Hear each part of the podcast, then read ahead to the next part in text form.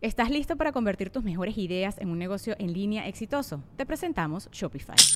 Tal vez no lo sabías, pero nuestro podcast More Than Mamis es un negocio y lo empezamos por supuesto para desahogarnos y hablar sobre la maternidad, no para convertirnos en expertas de ventas y del e-commerce. Así que sí, necesitábamos ayuda para vender nuestro merch y poner en marcha nuestra tienda. ¿Y cómo suena con Shopify? Llegó otra venta. Shopify es la plataforma de comercio que está revolucionando millones de negocios en todo el mundo. Ya seas un emprendedor desde tu casa o desde donde sea, Shopify es la única herramienta que necesitas para iniciar, administrar y hacer crecer tu negocio sin dificultades. Con Shopify puedo gestionar pedidos, envíos y pagos desde cualquier lugar, brindándote toda la información y estadísticas de tus ventas al detalle. Regístrate para un periodo de prueba con tan solo un dólar al mes en shopify.com barra sonoro, todo en minúsculas Ve a shopify.com barra sonoro para llevar tu negocio al siguiente nivel. Shopify.com barra sonoro. Un día normal, un día cualquiera en mi vida, eh, un amigo muy cercano a mí en la prepa me dice que, oye, Ale, ¿sabes qué? Vi unas fotos tuyas en el grupo del salón y yo, fotos mías, sí, unas fotos completamente desnudas. Y yo dije, no, no hay manera. Él me dijo de que, Ale, si eres tú, se ve tu cara.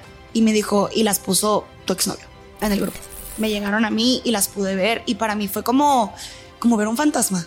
Claro. ¿Sabes? O sea, fue ver y reconocer y como, wow, si soy yo, wow, ya me acordé cuando fue, wow, se ve toda mi cara. Dentro de mis noches de llanto, de angustia, de todo, yo decía, ¿cuándo va a parar esto? ¿Cuándo va a llegar un día en el que no recibo un mensaje? Tenía 14 años. Experimenté la sensación del, ya no quiero vivir y ya no quiero estar aquí. Y si mi vida va a ser así por muchos años más, yo no quiero mi vida así. Uno de cada tres adolescentes en todo el mundo ha experimentado violencia en línea que puede incluir la violencia sexual digital de acuerdo a la UNICEF. Hoy vamos a escuchar la historia de Ale, una joven que a los 14 años fue víctima de violencia sexual digital. Ale vivió años de acoso y problemas emocionales y hoy viene a contarnos su historia llena de resiliencia, crecimiento y transformación.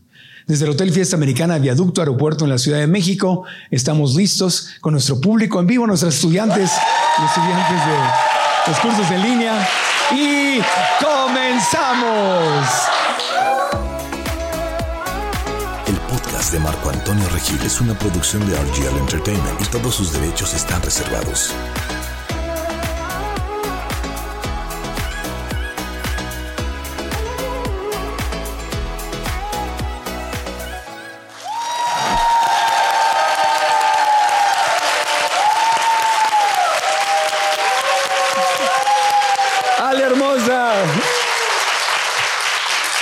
Bienvenida al podcast. Gracias, Marco. Gracias por todo lo que estuviste publicando antes. Has estado emocionada. Todo el equipo estamos súper emocionados. Nuestro público, la comunidad, estamos muy emocionados de, recibirte en persona y poder hablar de, de esto.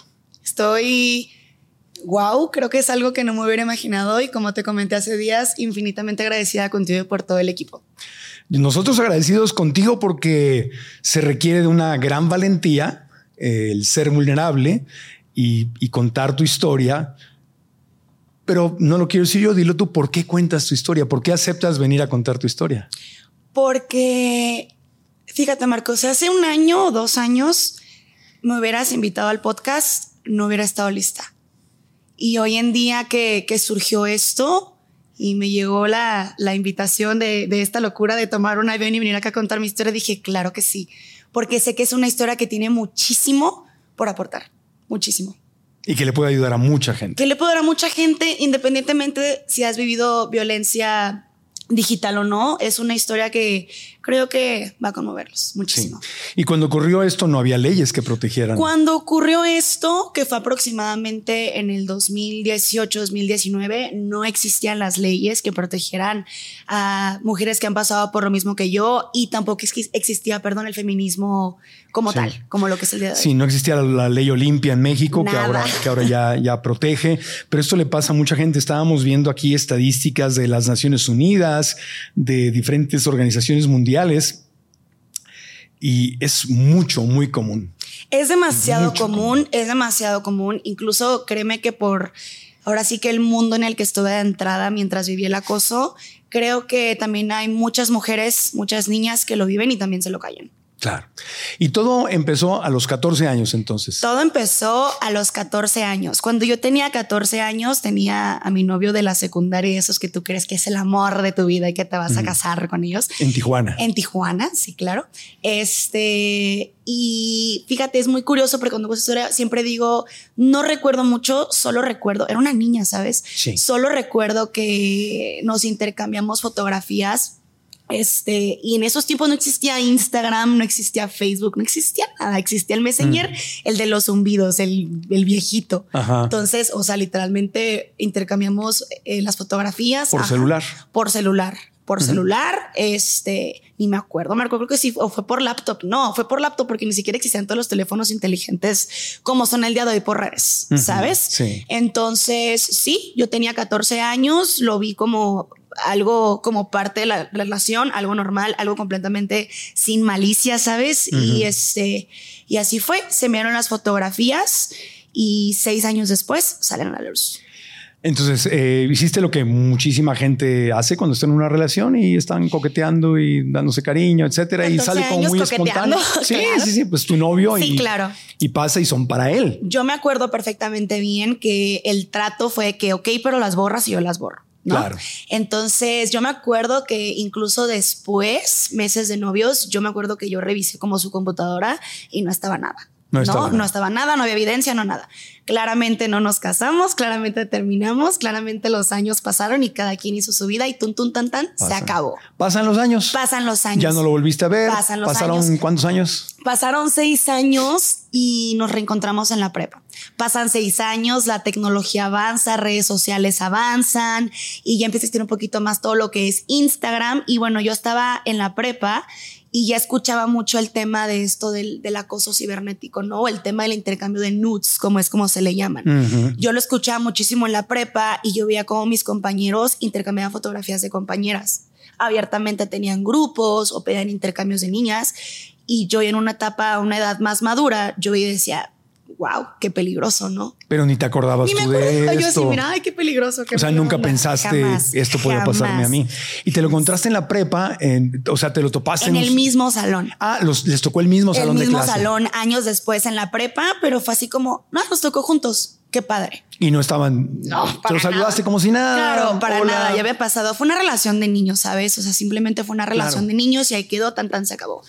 Entonces, te digo, en estos tiempos estaba ya un poquito más de moda la cuestión como del intercambio de fotografías por internet. Y entonces, un día normal, un día cualquiera en mi vida, eh, un amigo muy cercano a mí en la prepa me dice que, oye, Ale, ¿sabes qué? Me da mucha pena, pero vi unas fotos tuyas en el grupo del salón. Y yo, fotos mías. Sí, unas fotos completamente desnuda. Y yo dije, no, no hay manera. O sea, es imposible. En ese momento dije, no, no hay manera. Hasta escarbé en mi mente dije, no, no hay manera. Tu, tu cara aparecía en las fotos, por eso sabían que eras Sí, tú. 100%, pero yo no las había visto. Solamente me dijeron, hay fotos tuyas. Y yo dije, no hay manera. ¿Y qué hiciste? Eh, él me dijo de que, Ale, si eres tú, se ve tu cara. Y me dijo, y las puso tu exnovio en el grupo. Y Era un yo- grupo- era un grupo como En de- el grupo del salón, claro. Pero grupo del salón, ¿te refieres al grupo de Facebook? o grupo, algo? tenían un grupo pues como de amigos del salón en Facebook. De puros De hombres. puro chat, de puros hombres intercambiaban fotos de que, ah, mira, tengo de esta, tengo de esta, tengo de esta O sea, era lo normal, era un grupo. Era lo normal, era la moda y era como intercambiar cualquier objeto, intercambiar fotografías. Y me dijo, ¿sabes qué? Si eres tú, por favor, nada más no digas que yo te dije porque se me va a armar porque yo estoy en ese grupo, ¿no? Claramente se me fue la sangre al piso Sí. y yo en ese momento le marqué. Le marqué así con un mar de llantos y le dije, oye, o sea, me acaban de comentar que hay fotos mías de cuando tú y yo éramos novios, esas fotos todavía las tienes y me uta. O sea, fue de que estás loca, yo para qué quiero esas fotos, hace cuántos años de eso, eso ya ni existe, no me metas en problemas. Y dije, bueno, voto de confianza. Le creíste. Le creí, voto de confianza y dije, bueno, está bien. Yo creo que más que creerle, Marco, porque creo que era imposible no creer si las cosas ya estaban ahí, era como el cegarme al todo va a estar bien. Claro, y una parte tuya que quería que todo Quería no creerlo, bien. Claro, claro. que esto no sea verdad. O sea, todavía te entró la duda de posiblemente no son mis fotos. Exacto. Ok. Exacto. Fue eso como de wow, fue hace seis años, es imposible, tiene Claro, razón. Claro. ¿Y qué sucedió entonces? ¿Qué sucedió entonces? Creo que desde este momento, desde este momento que te acabo de platicar, mi vida se divide como un antes y un después. Eso ¿Por es lo que sucede. ¿Qué pasa? Yo ese día me voy a dormir, dije, ok, no pasó nada, todo tranquilo, mi mamá no tiene por qué saber, nadie tiene por qué saber. Eso no le contaste a nadie. O sea, esto fue como un top secret conmigo. ¿Qué edad tenías en ese momento? Yo tenía ahí 19 años. 19, ok. 19 años. O sea, años después. Sí. En otra etapa de mi vida, o sea, en otro momento de mi vida. Y regresó. Entonces, al día siguiente, yo me acuerdo perfectamente bien que mi mamá y yo fuimos al súper. Un día cualquiera. El teléfono siempre en la mano, yo no. Y me suena un mensaje de un ex compañero de la secundaria con amigos en común Ok. que nunca hablamos. Me pone, hola, le me gustaría platicar contigo acerca de algo que me da mucha pena. Y yo, claro, dime. Y me dice, ¿sabes qué? Es que anoche fui a una fiesta y vi que estaban unas fotos tuyas, o sea, intercambiadas de teléfonos. Y yo fue así como, ya valió. Claro, ¿sabes? Dije, ya valió. Es verdad. Es verdad, no es una mentira, sí están. Entonces dije, bueno, gracias por avisarme, tan tan se acabó. Mi mamá me vio la cara así de que, ¿qué pasó? Y yo, nada, todo bien. Literal, mamás nunca se equivocan. Entonces, así quedó. Bueno, Marco, a los 15 minutos, otro mensaje de otro compañero. Ale, ¿cómo has estado? Y yo, ya valió. Y me dijo, ¿sabes qué? Me da mucha pena, te conozco desde hace años, sé que eres una muy buena persona y no se me hace justo que esté pasando esto.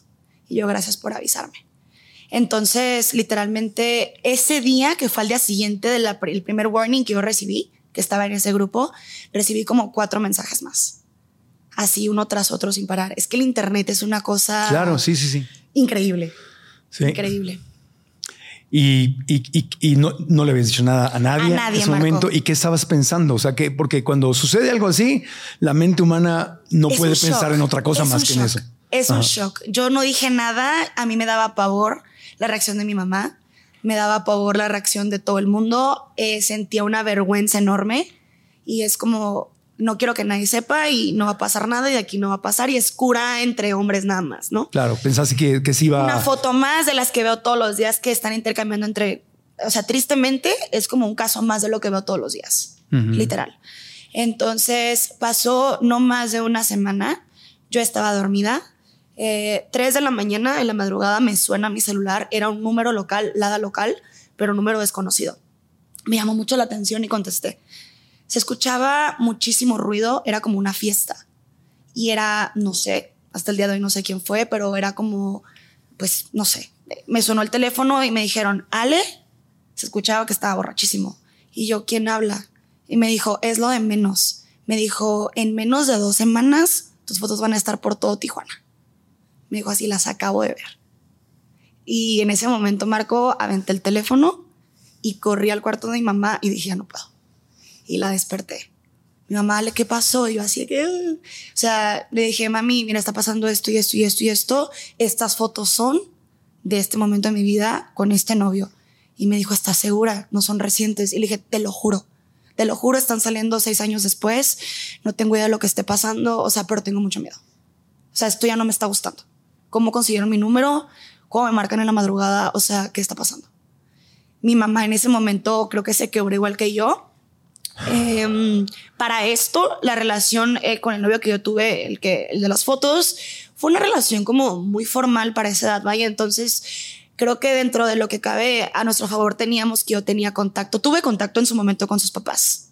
Entonces mi mamá me dijo de que, ¿sabes qué? Mañana voy a buscar a sus papás para, pues, trabajar en esto y ver cómo lo podemos frenar. Sí, que ya era demasiado tarde porque ya están las fotos Es- una vez que tocan el Híjole, internet y se empiezan a compartir ya. Era lo que ¿Cómo detienes eso? Pero claro, en, la desesperación dices, tal vez hablando con, con esa familia podemos detener las fotos o algo. Eh, 100%. O sea, pero fue algo que, que hoy en día, desde otro punto, digo, no manches, o sea, era imposible detenerlo. Claro, no. Pero bueno, Pero claramente lo íbamos a intentar, ¿no? Tenías que hacer algo. ¿Y qué hicieron? Eh, Al día siguiente, mi mamá se movió, contactó a su mamá, le contó lo que estaba pasando y su mamá respondió muy bien.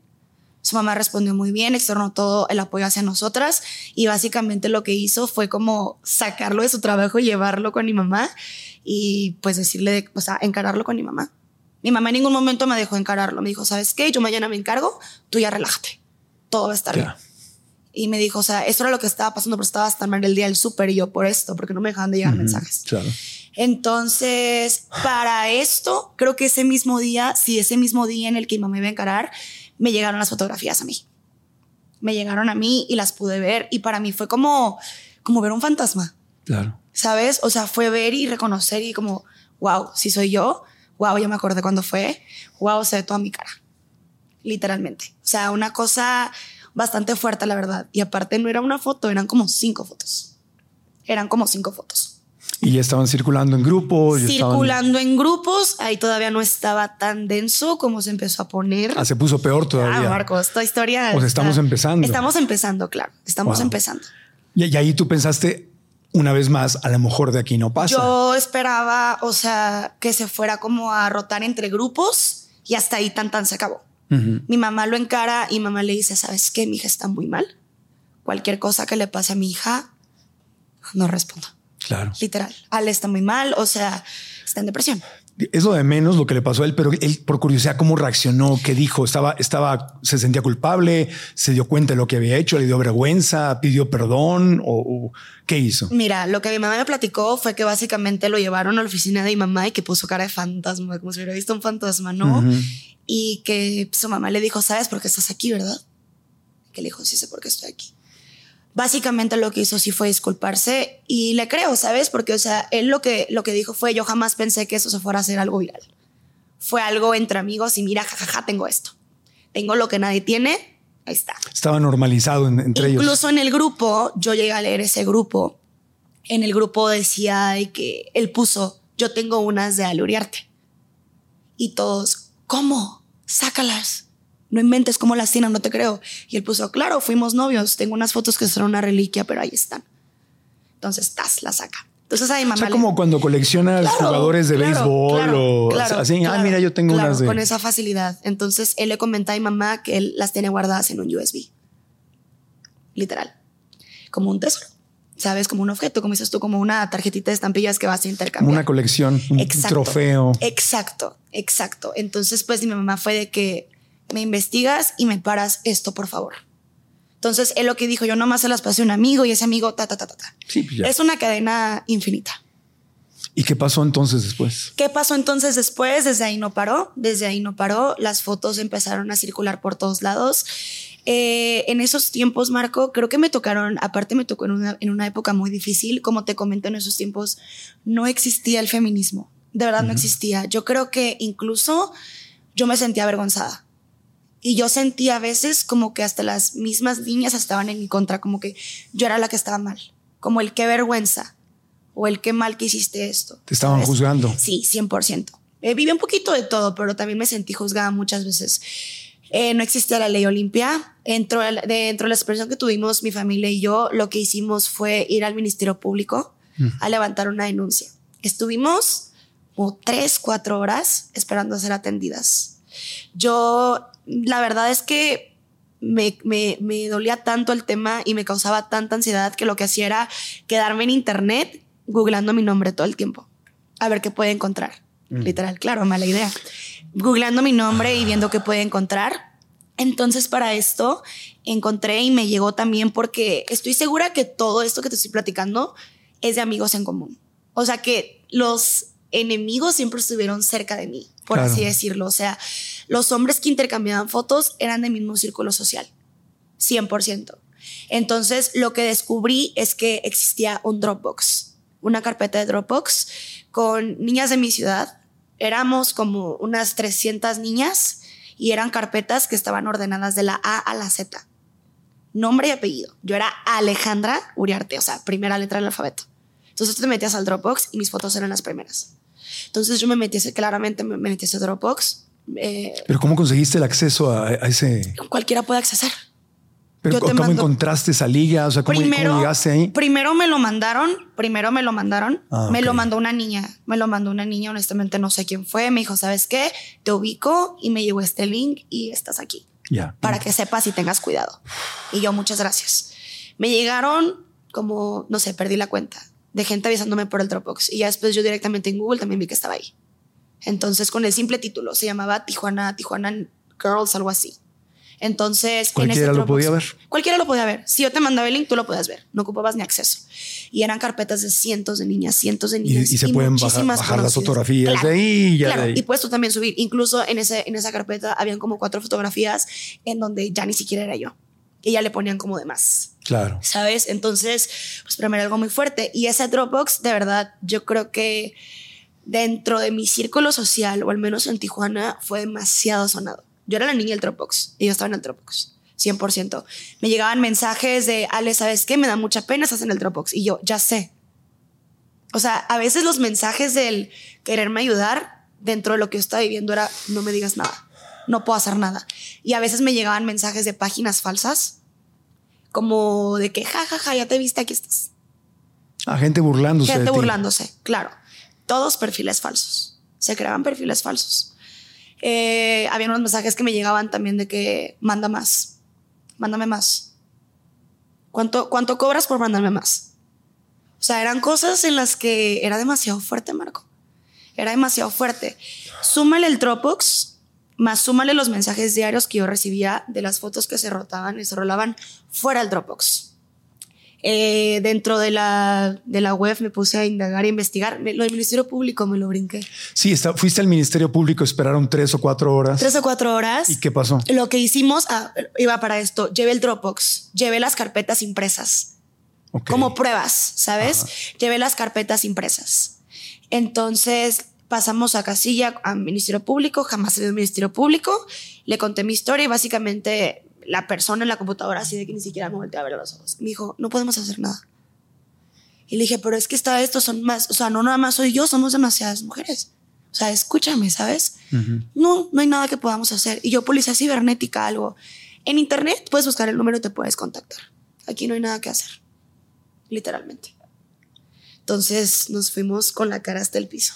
¿Era un hombre o era una mujer la, la persona? una mujer. Una mujer. Era una y mujer. no, no sintió nada No, de. ni siquiera te digo, o sea, yo empatía. esperé tres horas, por fin pasamos y yo, uf, ok. Folder le dije, mira, te traje las evidencias, estoy recibiendo acoso, ya tengo como dos meses que no ha parado, estoy desesperada, no lo puedo frenar. Aquí está el Dropbox.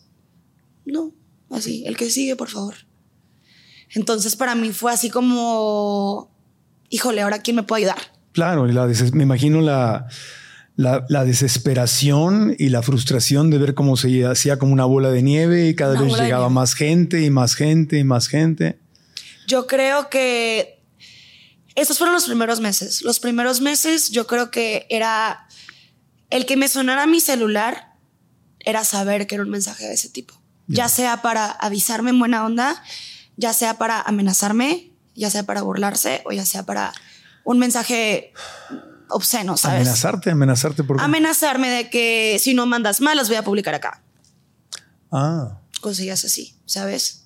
Eh, hubo un momento en el que estuve tomando terapia. El trato con, con mi exnovio, el de las fotos, fue que él me iba a estar pagando la terapia. Fue como lo que él hizo por mí. De muy mala gana, pero la pagó. Entonces yo tomé terapia y aquí está creo que toda la parte como de lo de mi historia de sanación, ¿no? sí. tomaba terapia y no, no me sentía... ¿Cómo te explico, Marco? Yo tomaba terapia y básicamente era como, ok, platícame lo que pasó. Claro. Va. Terminaba la sesión y tienes tarea. De tarea tienes que investigarme los números de la policía cibernética. Y de tarea tienes que recordar lo que más te traumó de esta experiencia. Entonces para mí era como una terapia como, como darle vueltitas al Claro, dolor, ¿sabes? suena como una terapia muy tradicional. muy- Exacto. Muy, muy viejita. 100%.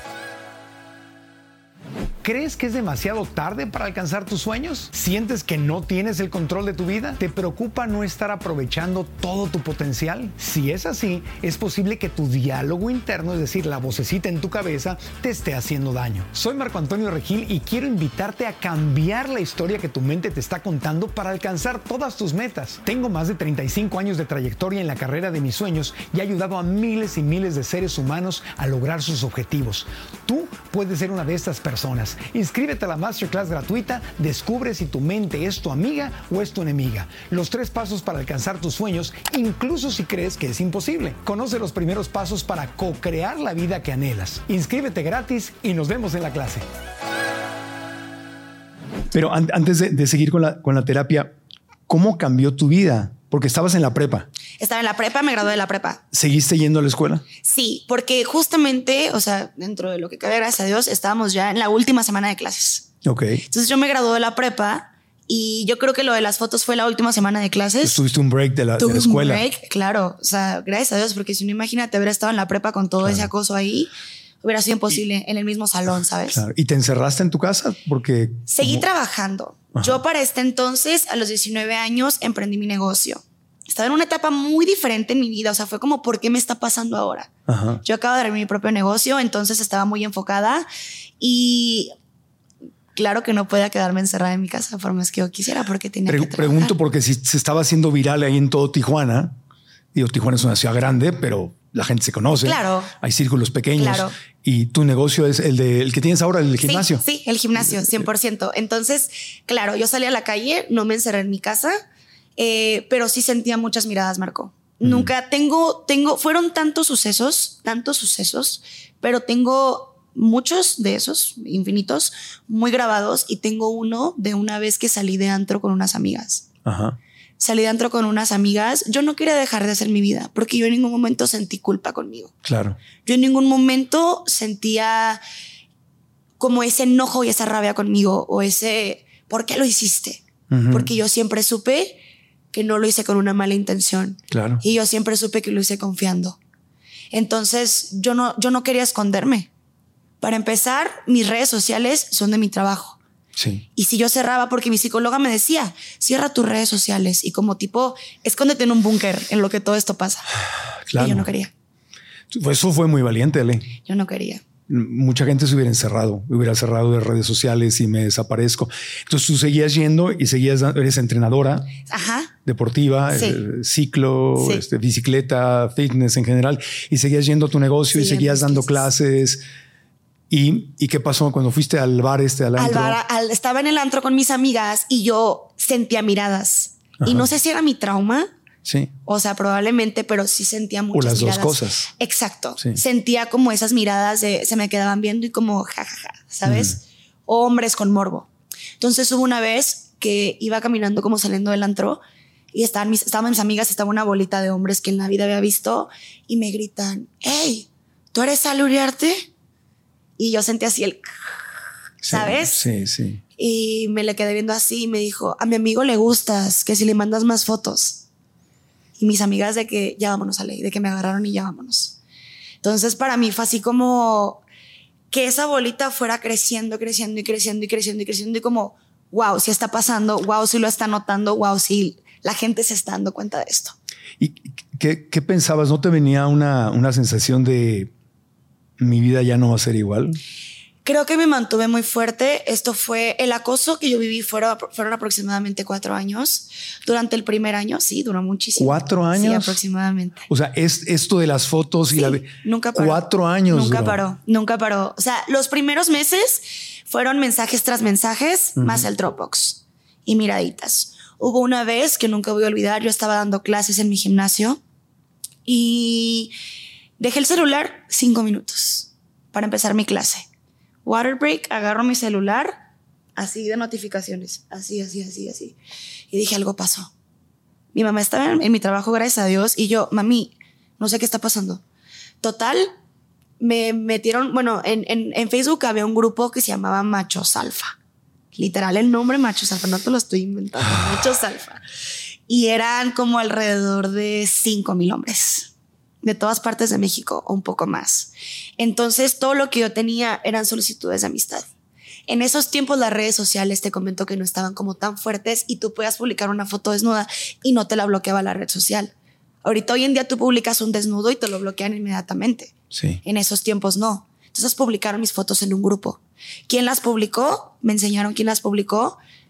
Un hombre que jamás en la vida había visto. Aquí lo que pasó fue que un ángel, un hombre, me escribió y me puso, hola, estoy en un grupo que se llama Machos Alfa, no te conozco, no tengo idea de quién eres, pero me da la espina de que eres una buena persona y no se me hace justo lo que te esté pasando. Te envío el screenshot por si te ayuda, por favor no digas que fui yo. Ujú, sí. Y así quedó.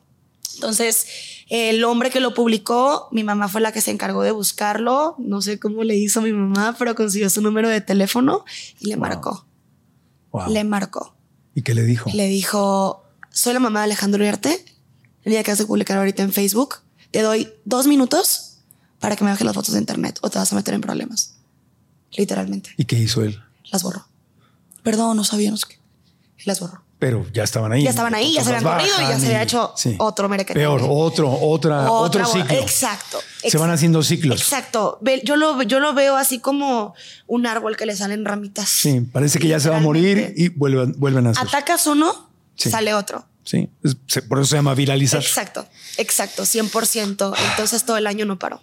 Cuatro años, Ale. Cuatro años, Marco. Eh, lo más que duré yo sin recibir un mensaje de acoso eran una semana. Una semana sin recibir un mensaje de cualquier tipo, ya sea te ayudo, ya sea mira esto, ya sea jajaja, era una semana sin descansar.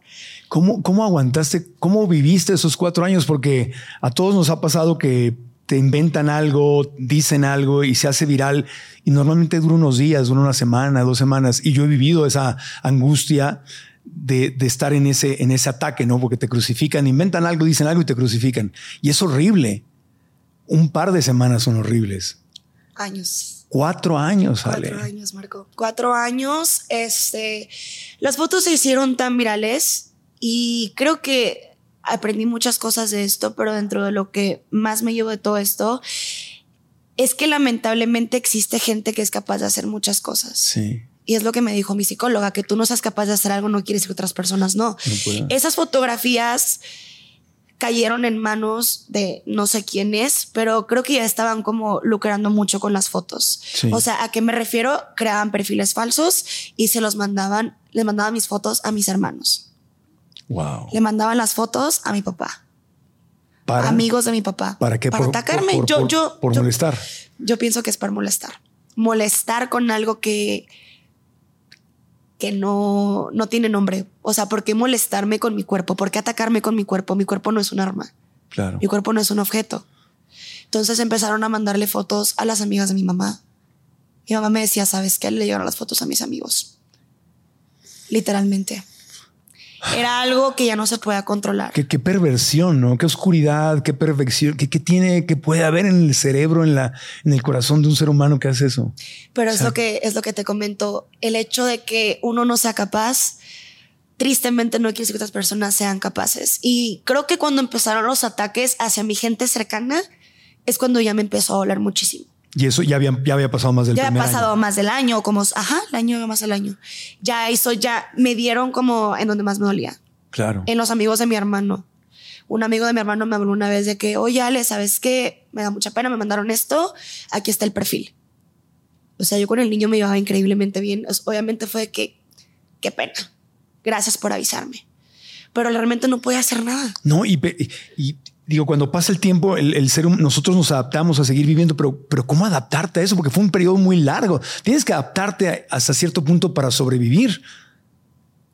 Pero ¿cómo te adaptas a, esto? Dejé mi terapia, la terapia que te platiqué al principio, la, dejé, la tradicional, la dejé.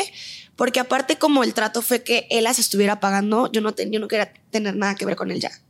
Literalmente, ya, ya, ya. O sea, te bloqueo, bloqueame, ya no puedes hacer nada, lo hecho hecho está y se acabó, bye bye. Sigo con mi proceso y a ver cómo lo soluciono, pero fuera de mi vida, ¿no? Sí. Entonces intento con otra terapeuta. Dentro de mi proceso intenté nunca soltar la terapia. Sí. Pero no me llenaba. Yo tomaba la terapia porque era algo que yo sabía que tenía que hacer forzosamente. Sí, pero el problema no se iba. El problema no o sea, se no, iba. No es, no es normalmente como algo que sucedió y ya, eh, bueno, no es ya, pero quedó en el pasado y entonces puedes jugar con esto de ven al presente, deja ir, pero aquí no se va. Es como una violación que continúa ocurriendo durante cuatro años. ¿Has visto como la sombra de Peter Pan que lo está siguiendo a todos lados? Sí, Literalmente así yo lo sentía. Yo, de verdad, en esos tiempos de mi vida, dentro de mis noches de llanto, de angustia, de todo, yo decía, ¿cuándo va a parar esto? ¿Cuándo va a llegar un día en el que no recibo un mensaje. Tenía 14 años. No soy la, o sea, era una niña. otro ser humano, o, soy otro ser humano, estoy. Y no hiciste nada mal. No, no hiciste nada mal.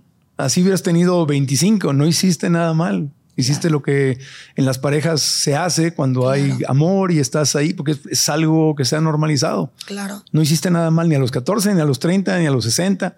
Claro. Pero ¿Qué, te decías? ¿Qué, pasaba por tu mente? ¿Cómo, ¿Cómo era tu proceso de supervivencia? ¿Dormías bien? ¿Abrías los ojos? ¿Qué, pasaba? Era una tormenta eterna. No dormía bien. eh, yo ya estaba, creo que mentalizada. Reconozco mi fortaleza, reconozco mi valentía, reconozco lo fuerte que fui. Eh, yo creo que mi trabajo fue mi salvavidas en mucho tiempo. Mi red de apoyo, mi mamá, mi mejor amiga, nunca me soltaron. Nunca me soltaron, yo voy a empezar a llorar así. Nunca me soltaron. Em, yo siempre era como, ¿por qué me pasa esto? ¿Para qué me pasa esto? Y ellas siempre fueron como, no, vas a estar bien. O cuando yo me quería desaparecer de las redes sociales, era, mi amor, tú no hiciste nada. Tú estás bien. Tú no hiciste nada. Dentro de mí siempre estuvo una corazonada, Marco, como del aguanta tantito. Como del tú puedes tantito más. Aguanta tantito. En uno de esos tantos días de, de incertidumbre, yo contacté a Dropbox yo mandé correos a Dropbox en mi desesperación. A la empresa. A la empresa de Dropbox. Eh, comentándoles lo que estaba pasando con ese link. Eh, mandé mi identificación, soy yo, aquí estoy, son mis fotos, por favor, no saben el daño que están haciéndome a mí, a cientos de mujeres. Jamás recibí una respuesta.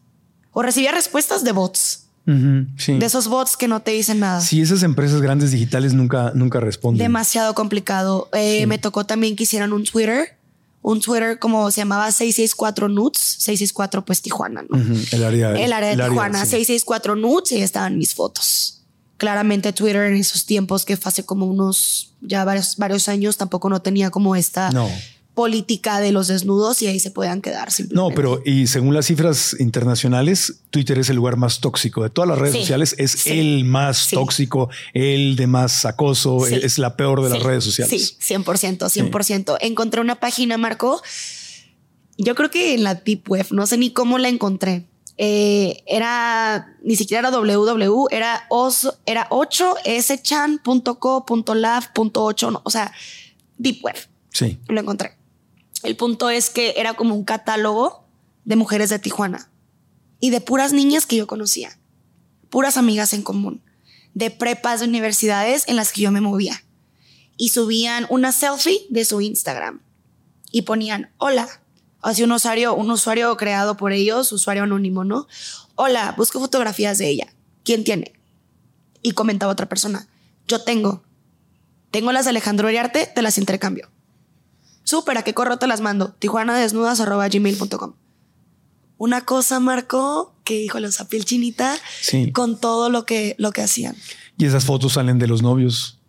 Esas fotos salen de los novios. Eh, honestamente, yo ahí sí no sé. Varias niñas, fíjate, curiosamente, de las que estábamos en el Dropbox, unimos fuerzas.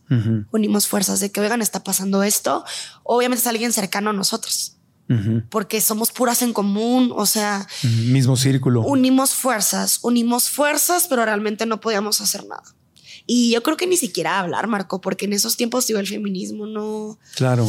No era como lo que, lo que es el día de hoy. Sí, existe todavía este tema de, ah, pues ¿para qué te tomaste las fotos? Exacto. Es, tu culpa, eres una tal por cual. Exacto, exacto. Un día de tantos, yo estaba dormida, tres de la tarde. Esto también fue como algo que me marcó muchísimo. Yo estaba dormida a las tres de la tarde. Em, pues dejé mi celular un ratito, dije, me voy a desconectar, me voy a dormir. Pero el acoso ya, digo, como el, la sombrita de Peter Pan, ¿no? O sea, ya estaba ahí siguiéndome.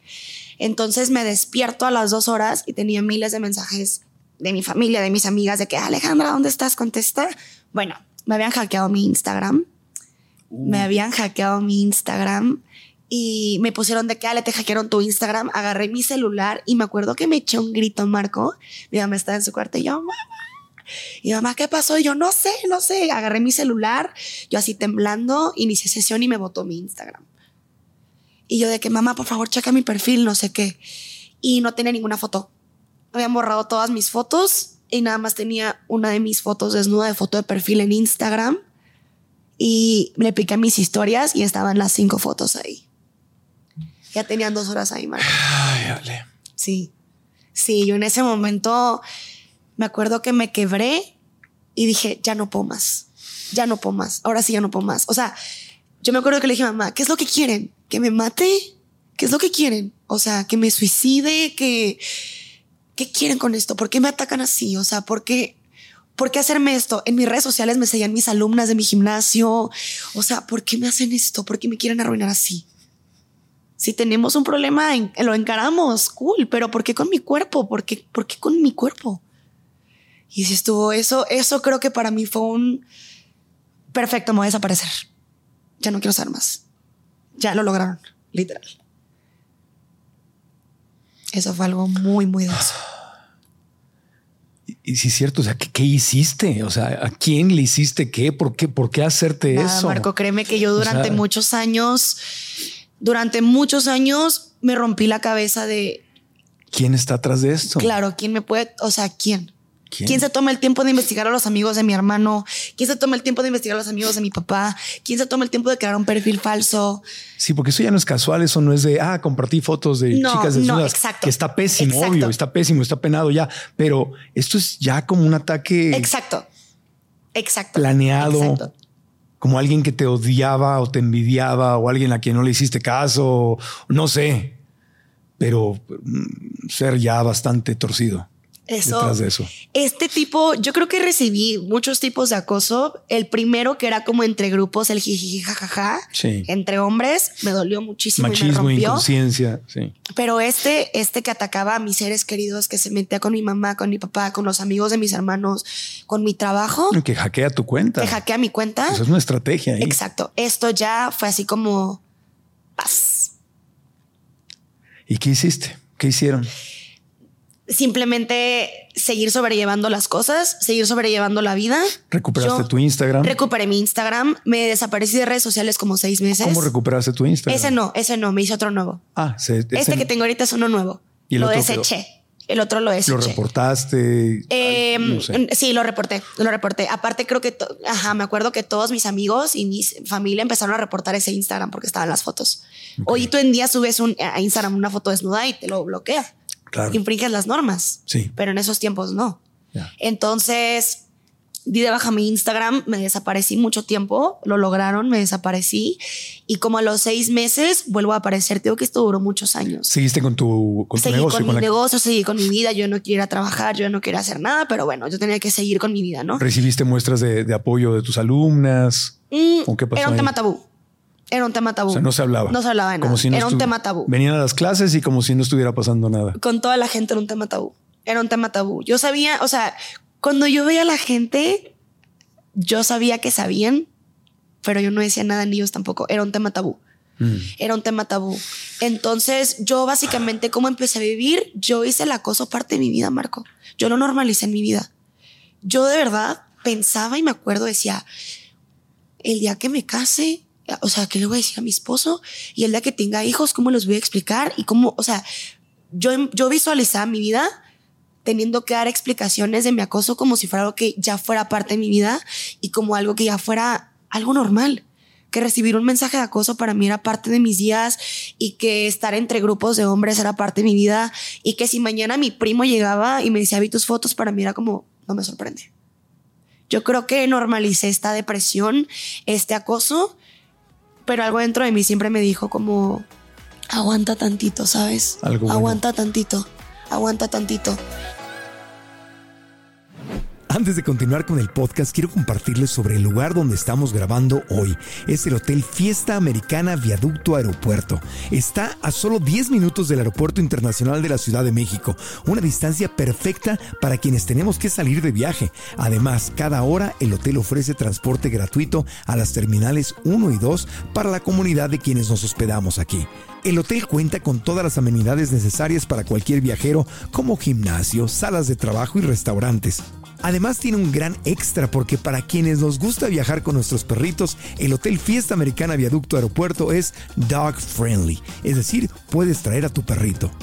Cuando viajes a la Ciudad de México, visita el Hotel Fiesta Americana Viaducto Aeropuerto y síguenos en Instagram en arroba FA Viaducto o en Facebook igual, FA Viaducto. Y ahora continuamos con el podcast. Em, Y, y cambiaste de terapeuta en un momento Ay, dado. Sí, cambié de terapeuta. Hubo un día de tantos que no pasó nada.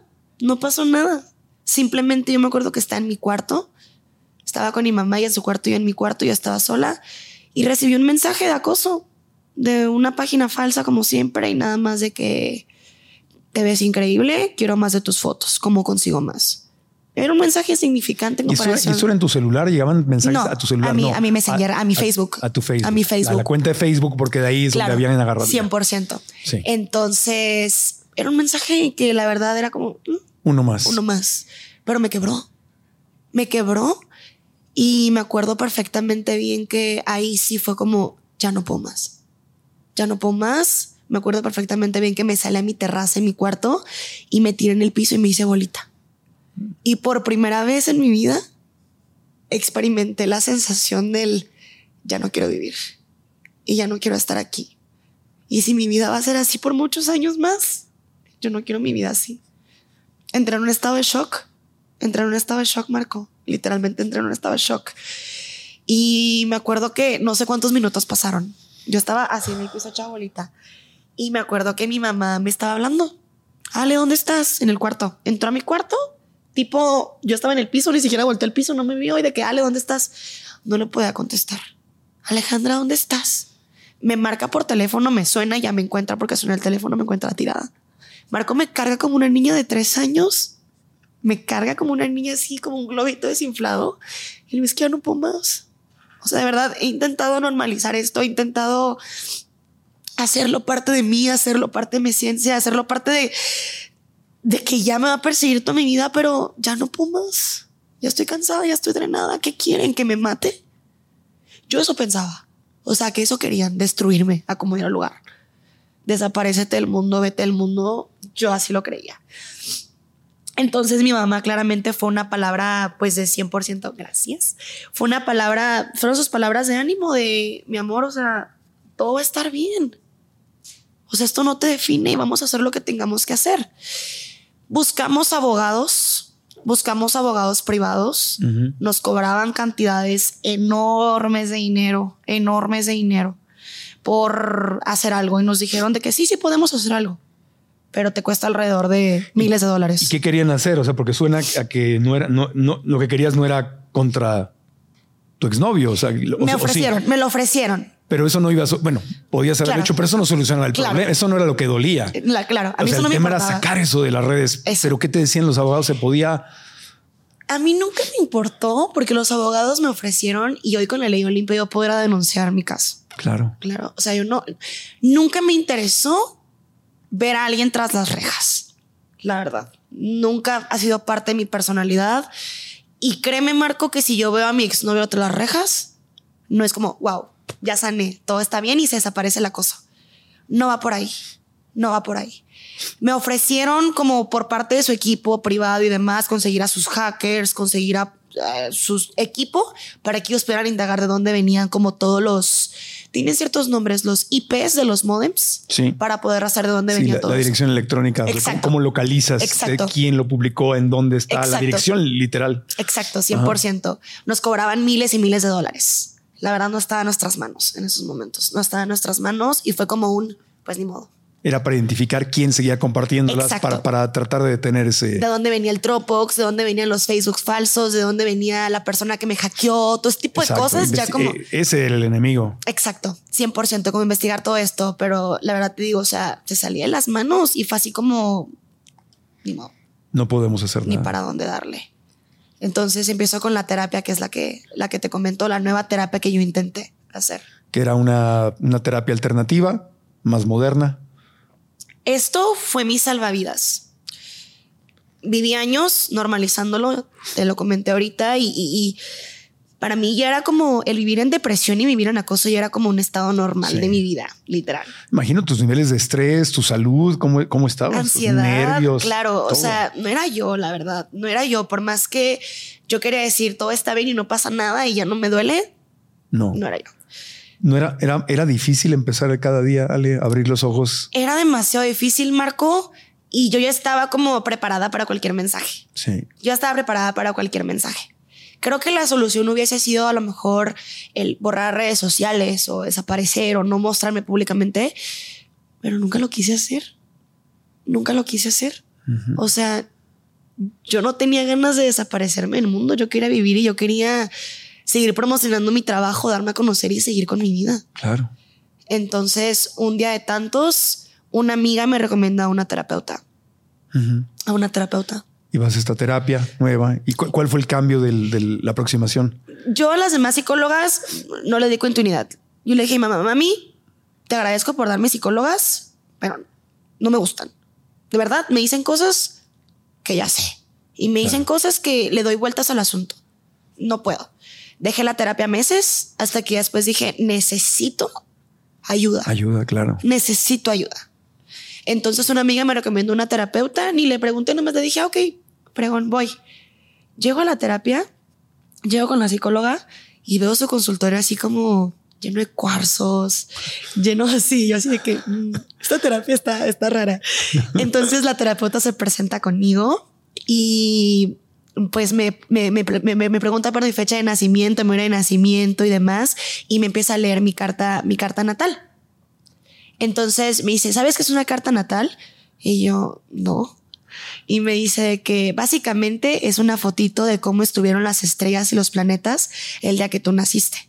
Y me dijo, sí sabes que eres un ser espiritual, ¿verdad? Y yo, no. Y me dice, sí, o sea, esto que tú estás tocando y esto que tú estás viendo es algo prestado. Adentro de ti está tu cuerpo espiritual y aquí está tu yo superior. Y mira, me dice, aquí está. Esto que te está pasando, tú lo elegiste. Te los ojos de lágrimas, me dice, esto que te está pasando, tú lo elegiste. Aquí está pactado. Tú lo elegiste. Tú vienes a vivir esto para transformarte. Tu alma lo eligió. Tu cuerpo materia no lo entiende. Y tu ser racional no lo entiende. Pero aquí adentro de ti está la sabiduría para que tú entiendas que esto te pasó. Y para mí fue así como, wow, wow, tú lo elegiste. Y me dijo, ¿y sabes qué está pasando? Que el universo está así, mira, esperando a que tú lo aceptes para que lo transformes y lo puedas transformar en un aprendizaje. Me dijo, Ale, tu vida y la vida es como un volante. La vida es como un volante. El volante ahorita no lo estás sosteniendo tú. El volante lo está sosteniendo personas que ni sabes quiénes son. Personas que en la vida has visto. Personas que no tienen nada que ver contigo. Estás permitiendo que tomen el volante de tu vida. ¿Cuándo vas a tomar el volante tú? Y a partir de ahí todo cambió, Marco. A partir de ahí todo cambió y dije, sí es cierto. Le estoy dando el poder a personas que están detrás de una pantalla y que ni siquiera se atreven a revelar su identidad. Le estoy dando el, el poder a, a, a personas que no tienen nada que ver conmigo, a personas que ni siquiera me conocen. Yo no soy lo que está en esas fotos. Yo no, yo no soy una fotografía y una fotografía no define mi valor. Y tomé el volante de mi vida.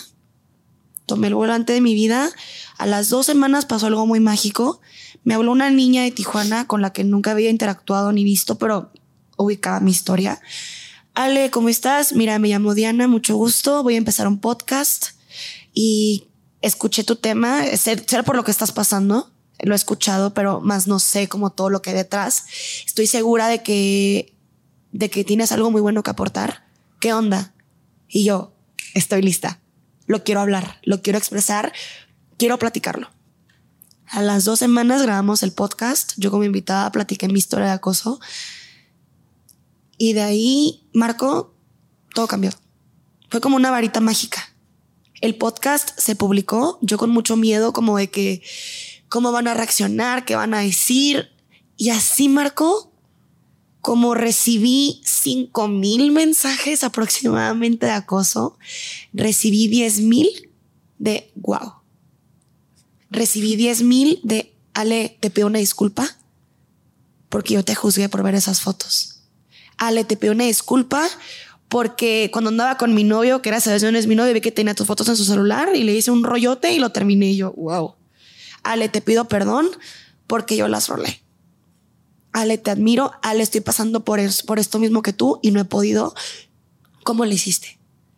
Y es ahí donde descubrí el por qué, el para qué mi alma eligió vivir esto. Y se transformó como una varita mágica. ¿Y, y cuál es ese por qué o para qué? El para qué. ¿Para qué? Porque el por qué, ¿para qué? El para qué. Yo a partir de esta situación y de el haber sobrevivido a la violencia digital y el haberlo aceptado, me reconocí. Me reconocí. Fue como el levantarme, abrazarme y decir, siempre has estado aquí y nunca has estado sola. Y siempre te has tenido a ti. Esa es una. El conocerme, el reconocer mi poder y el reconocer todo lo que soy. Ese ser espiritual, ¿no? Que sé que soy. Esa es una. Dos, el tomar el volante de mi vida y nunca soltarlo. El entender que mi valor no está plasmado en algo, en una fotografía. Y el tres, el llevar este mensaje. Que Marco, o sea, si tú, o sea, si alguien me hubiera platicado durante el proceso de que te vas a ir con Marco a Ciudad de México a platicarlo a nivel internacional, yo digo, no manches, no me la creo. Y aquí está. Yo creo, Marco, y por eso le platicaba a mi mamá en la mañana que me arreglaba para bajar aquí a platicarte esto. Esto, Marco, es algo que este momento me lo llevo toda mi vida. Y te agradezco, me lo llevo toda mi vida porque sé que esta historia ahora va a poder llegar a miles de personas que han pasado por lo mismo que yo y que tal vez no pudieron sobrellevarlo o que tal vez sigue hay una huellita de dolor o el cómo los cómo cómo lo paro porque realmente no se frena.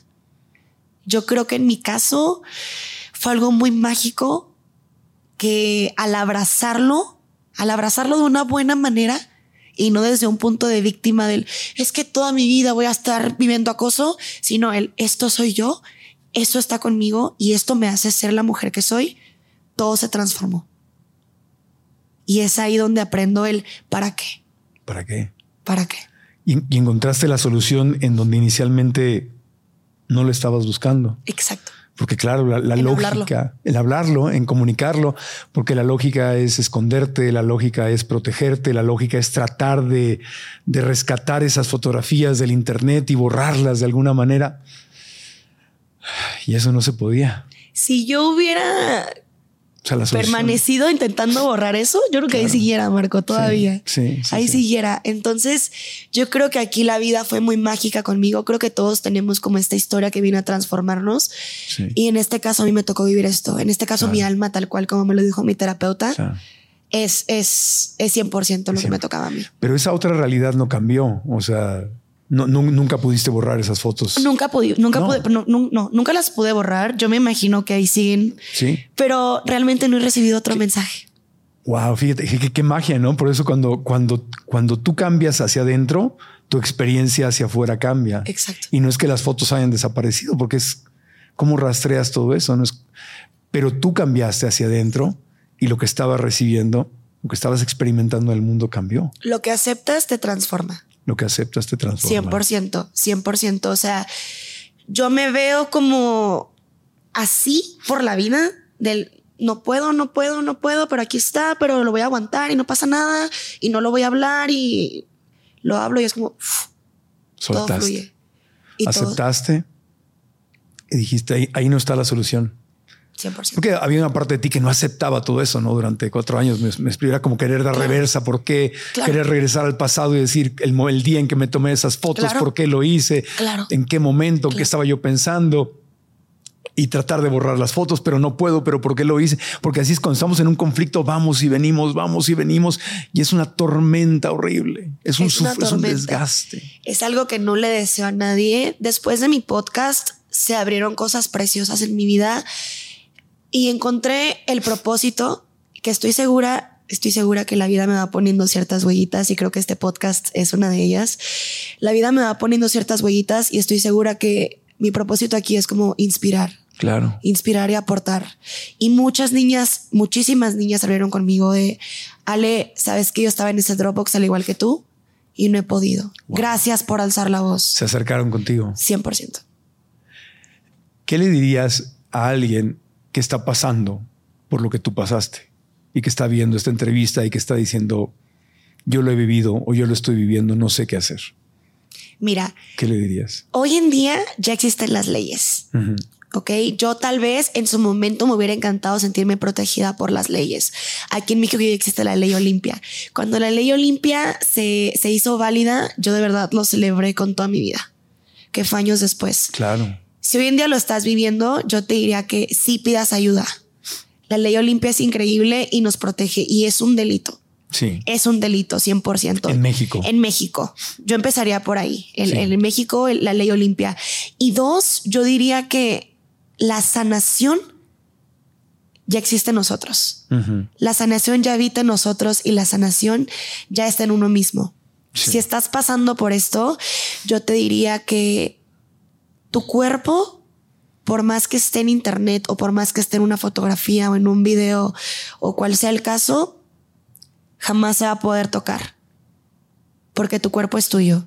Y tu cuerpo, eso que están viendo ellos, no es palpable. Y eso no se puede tocar. Y eso no te define.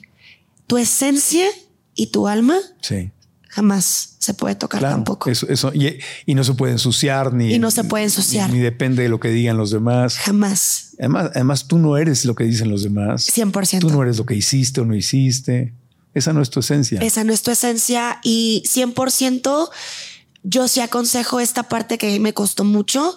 Yo veía mis fotografías y yo me veía y yo sentía que eso, eso me definía a mí. Era como, ¿qué veo aquí? Claro. Una persona que se equivocó, una persona que está por todo internet, la burla de todos, el cuerpo de todos, el intercambio de todos, cuando realmente no es así. Sí, Nuestra alma no se puede tocar. sí, exacto. ¿Has logrado perdonar, Ale? 100%. Sí. 100%. ¿No- ¿Tú has vuelto a topar al, al exnovio? 100% sí me lo he topado. Mm. Eh, años después, ajá, años después, casi, casi, después del podcast, como a los meses me lo encontré. Fíjate qué curioso, esa historia está muy buena. Fui por un cafecito en Tijuana, en playas de Tijuana. Ahí está el malecón, lleva con una amiga y vi, estaba en un café un muchacho solo de espaldas leyendo un libro. Y lo vi de espaldas y dije, es él. Y mi amiga, estás loca y yo, es él. Entonces me acerco y le digo, si es él. Y me dice, vámonos. Y le dije, no, no, no, está bien. Entonces lo veo y le digo, hola, ¿me puedo sentar? Así. Y me dice, sí, sí, sí, siéntate, que no sé qué. Y le dije, si te hubiera visto hace seis meses aquí, te mato. Literal, me voy encima de ti. Y quién sabe cómo actúo. Le dije, te quiero decir que te perdono. No lo dejé hablar. Te quiero decir que te perdono y te suelto. Y no te estoy perdonando por ti. Te estoy perdonando por mí. No tienes una idea de todo lo que me hiciste vivir. Yo sentía que me habías arruinado la vida. Realmente. Pero también te agradezco porque por ese chistecito que tú hiciste de verte fregón, por poner mis fotos, me hiciste vivir la experiencia más fuerte que he vivido en, en toda mi vida. Que gracias a eso ahora entiendo lo que soy, lo que valgo y que mi valor jamás va a estar plasmado en una fotografía. Jamás. Jamás, jamás, jamás. Y pues básicamente el hombre se quedó pálido, yo creo, y me dijo que, que su intención jamás fue esa. Que él jamás pensó que se fuera a hacer viral. Y le dije, te creo. Te creo. Yo sé que no fue tu intención, pero pasó. Pasó. Y ya está. Y me dijo que le había pasado muy mal, que él sentía como que el karma había llegado y le dije, mira, yo no, yo no te deseo el mal, yo jamás te deseo el mal, yo no soy quien para desearte el mal, creo que la vida se encarga. Yo sí la pasé muy mal, pero ahorita estoy muy bien y te deseo lo mejor. Tan tan se acabó. Y así fue. Y te fuiste. Y me fui. Y no los has vuelto a ver desde entonces. No lo he vuelto a ver. No lo he vuelto a ver, no sé nada de él, no me lo he vuelto a encontrar. Una vez después sí lo vi de lejos afuera en un cafecito, pero literalmente lo vi fue que... Y ya. Y ya. Sanado, Marco. Sanado. Sanado. Te, te- te pregunto algo. A lo mejor es una pregunta muy rara, pero ya que has tenido un crecimiento espiritual tan grande, si pudieras elegir que eso nunca hubiera pasado, sabiendo la transformación que has tenido ahora, ¿preferirías no haberlo vivido? No, no volveré a vivir otra vez. Esto que yo viví era para mí. Era para mí. Y o sea, ayer que estaba antes de llegar aquí contigo, dije, a ver, o sea, es como si hubiera sido un sueño. Es que sí pasó. Es que sí pasó. Y yo estoy segura, yo abrazo muchísimo esto y yo hoy en día lo cuento con mucho amor, lo abrazo mucho, yo me volteo a ver cómo estaba abajo, cómo estaba en mi terraza en el piso en estado de shock. Sí. Yo me volteo a ver y digo, gracias a eso, soy lo que soy. Y la vida jamás se equivoca, Marco, y va a poner a las personas correctas, que en ese caso eres tú.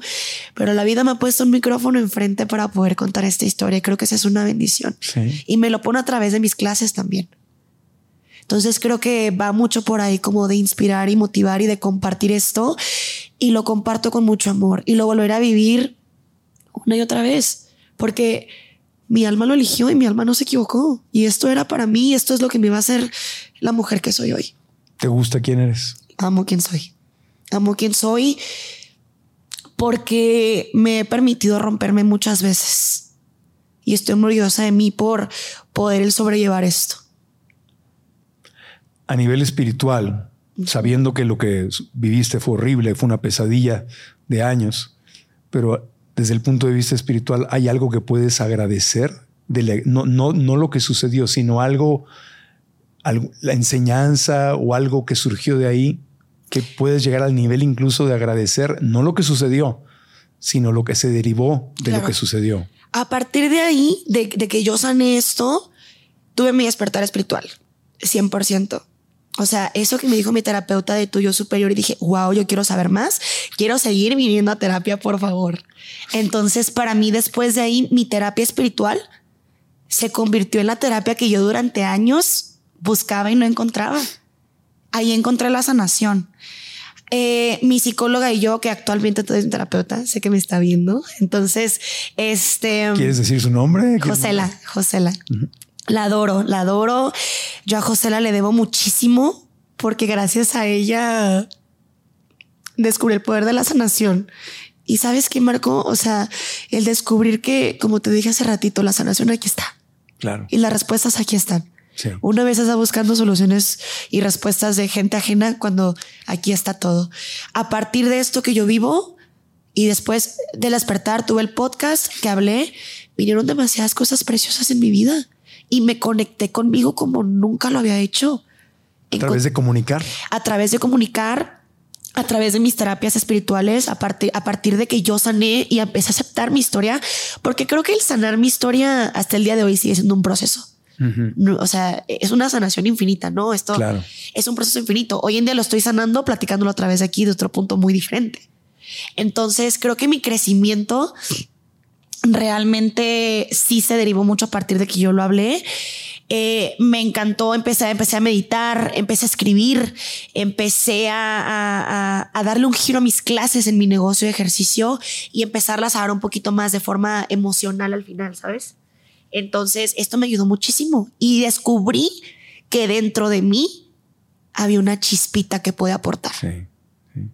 Y va muy bien tu negocio. Hace poquito encontraste un nuevo local, Sí. estás creciendo, estás dando clases todos los días, estás viajando. Sí, soy estás feliz. Estás, se ve muy feliz. Te ves muy feliz. Estoy muy feliz, estoy plena, estoy consciente de que ese acoso sigue ahí y, o sea, las fotos siguen en internet realmente y pueden ya volver a salir y puedo llegar a recibir otro mensaje en cualquier momento. Incluso quién sabe que venga a partir de este podcast, pero estoy segura que ya estoy en otro punto en el que el volante de mi vida es mío Es tuyo. y en sí. el que estoy consciente de lo que soy y de lo que valo. 100%. Qué hermosa. Gracias, Marco. Ale, te felicito. Es una historia de transformación, de resiliencia, de, de crecimiento. Eres, eres una mujer ejemplar. Gracias. Te felicito por tu valor, por, por venir y contarnos, por tu nivel de vulnerabil- vulnerabilidad de venir y, y contarnos esto, por haber estado abierta a recibir nuevas soluciones. Eh, ¿Qué le dirías? ¿Qué le dirías a esa Ale de 14 años que se tomó esas fotos en este momento? Si, si la tienes frente a ti, ¿qué le dirías? Qué buena, qué buena y qué bonita pregunta. Yo le diría, no fue tu culpa. Y yo le diría, todo pasa y todo sana. Así de sencillo. Todo pasa y todo sana. Y todo siempre está en perfecto orden. Las cosas siempre suceden para algo. Y si le diéramos voz a esa Ale de 14 años, ¿qué le diría esa Ale a la Ale de hoy?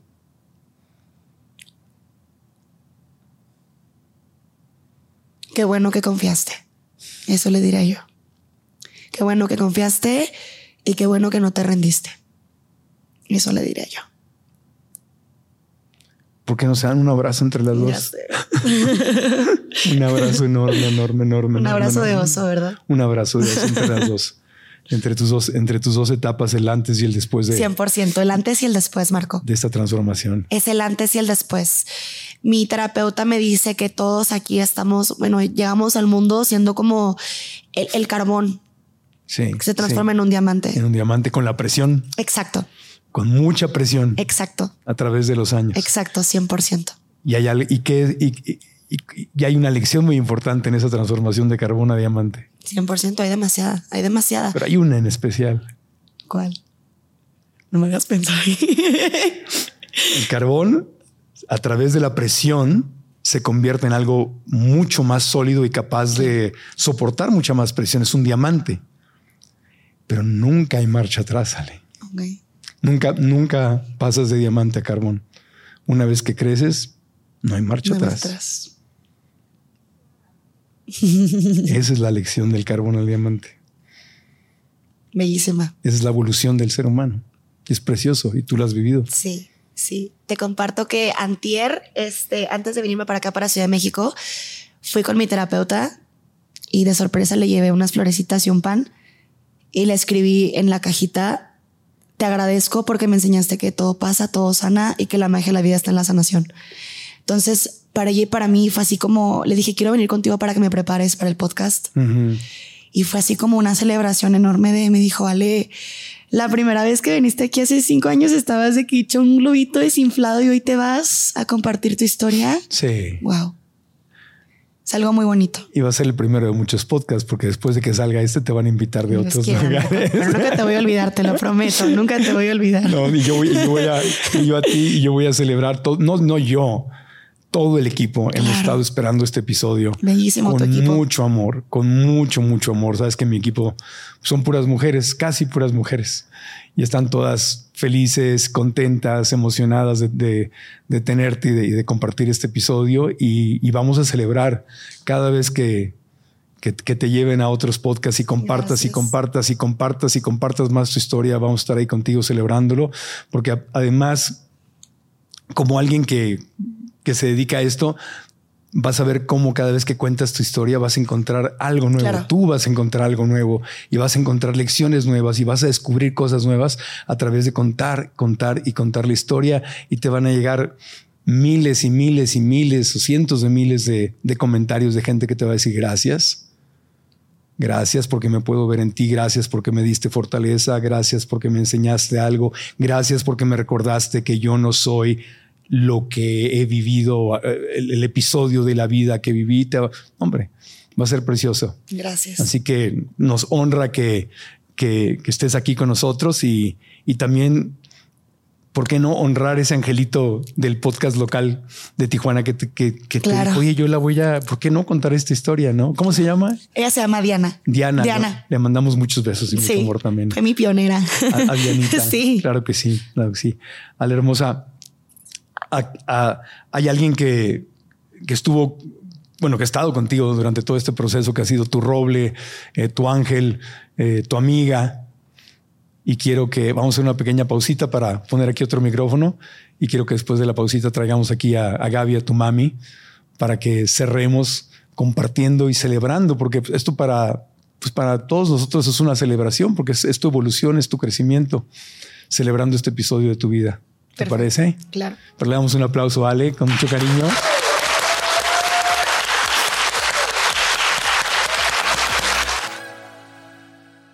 Antes de continuar con el podcast, quiero hacerte una pregunta. ¿Cuál es el secreto de la gente feliz que manifiesta abundancia en todos los aspectos de su vida? Bueno, la clave está en nuestro diálogo interno. Me refiero a esas conversaciones que tenemos con la vocecita que está en tu mente, que a veces no son buenas y pueden estarte desempoderando y de hecho alejándote del éxito y la felicidad que te mereces. Yo pasé exactamente por lo mismo y cuando tomé conciencia, es decir, cuando me di cuenta y aprendí a reprogramar mi mente, todo empezó a cambiar. Y por eso he creado una masterclass gratuita en la cual quiero compartirte los secretos que he aprendido para que tú hagas lo mismo y desates tu potencial. La clase se llama ¿Tu mente es tu amiga o es tu enemiga? ¿Qué historia te estás contando? La clase es completamente gratis y puedes registrarte haciendo clic en la liga que está aquí abajo o visitando marcoantonioregil.com diagonalmente. Repito, marcoantonioregil.com diagonalmente. Así que nos vemos en la clase. Y ahora regresamos al podcast.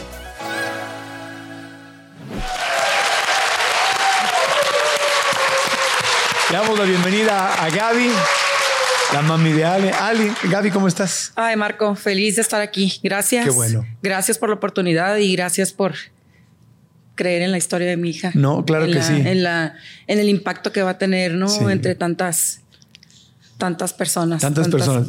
Gaby, pues obviamente como buena mamá hi- hiciste lo que, lo que toda mamá hace, ¿no? Pelear como leona. Sí. Eh, ¿qué, qué sucedió ese momento en que entras a la habitación y Ale está en el suelo llorando? ¿Qué sintió tu corazón? ¿Qué- qué- Llévanos a ese momento desde tu punto de vista. Marco, cuando la vi, fue como. En verdad no vi bien, vi como en tercera dimensión. La vi a ella así como, no sé, fue muy impactante para mí. Había ah, tratado de mantenerme muy fuerte y en ese momento en que yo la vi a ella tirada en el piso, en posición así fetal, o sea, me cayó el 20 de que dije, se va a matar. Eso fue lo que yo sentí en ese momento dije, ya, ya no puedo, o sea, sentí miedo, sentí mucha, no sé, como presión de decir, ok, ahora tú no te puedes quebrar, porque si tú te quiebras, ¿quién la va a levantar a ella? Entonces tú tienes que ser fuerte y tienes que hacer todo para que ella esté bien. Ahí fue donde yo me salió una fuerza, no sé de dónde, y la levanté, la cargué, no sé cómo, pero la cargué y le dije, vamos a estar bien vamos a estar bien, todo va a estar bien. Tú tienes que tener tu frente en alto. No tienes por qué avergonzarte de lo que hiciste. No fue un pecado.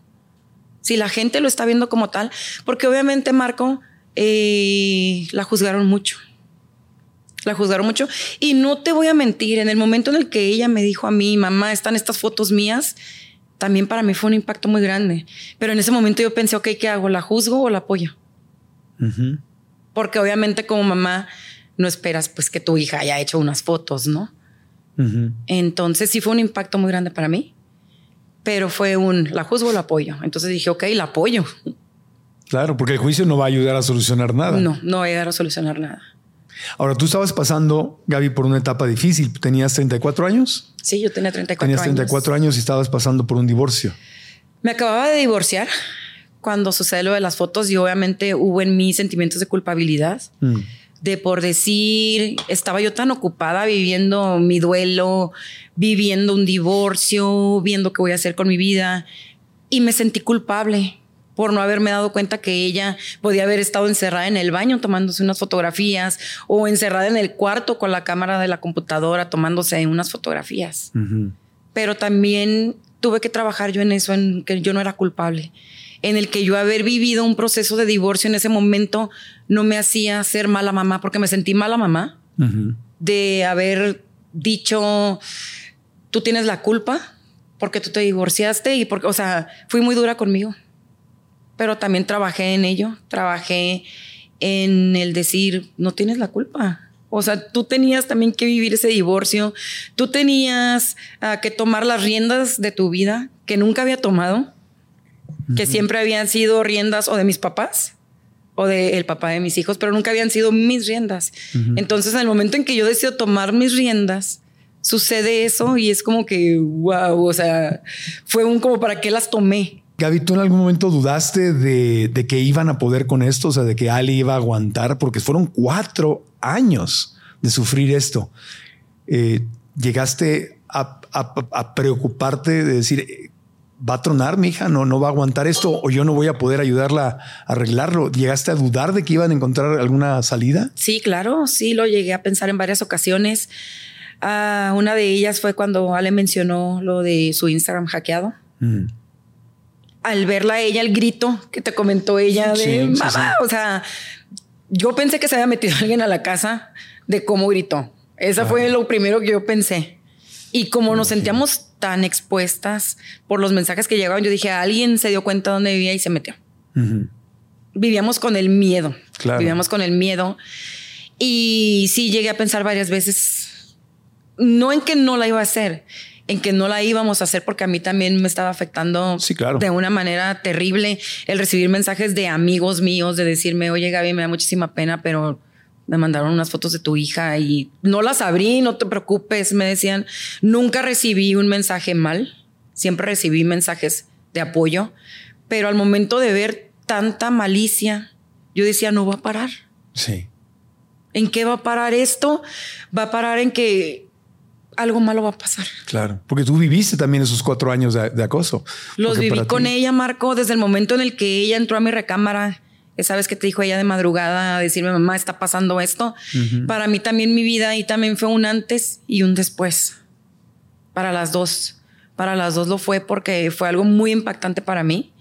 Como te comento, fueron sentimientos encontrados al momento en el que me lo dijo, pero ya el momento en el que lo asimilé, dije, ok, no me queda de otra más que la apoyo y voy con ella y estoy con ella en esto porque ella sola no va a poder. Ya sé. Pero es una mujer fuerte.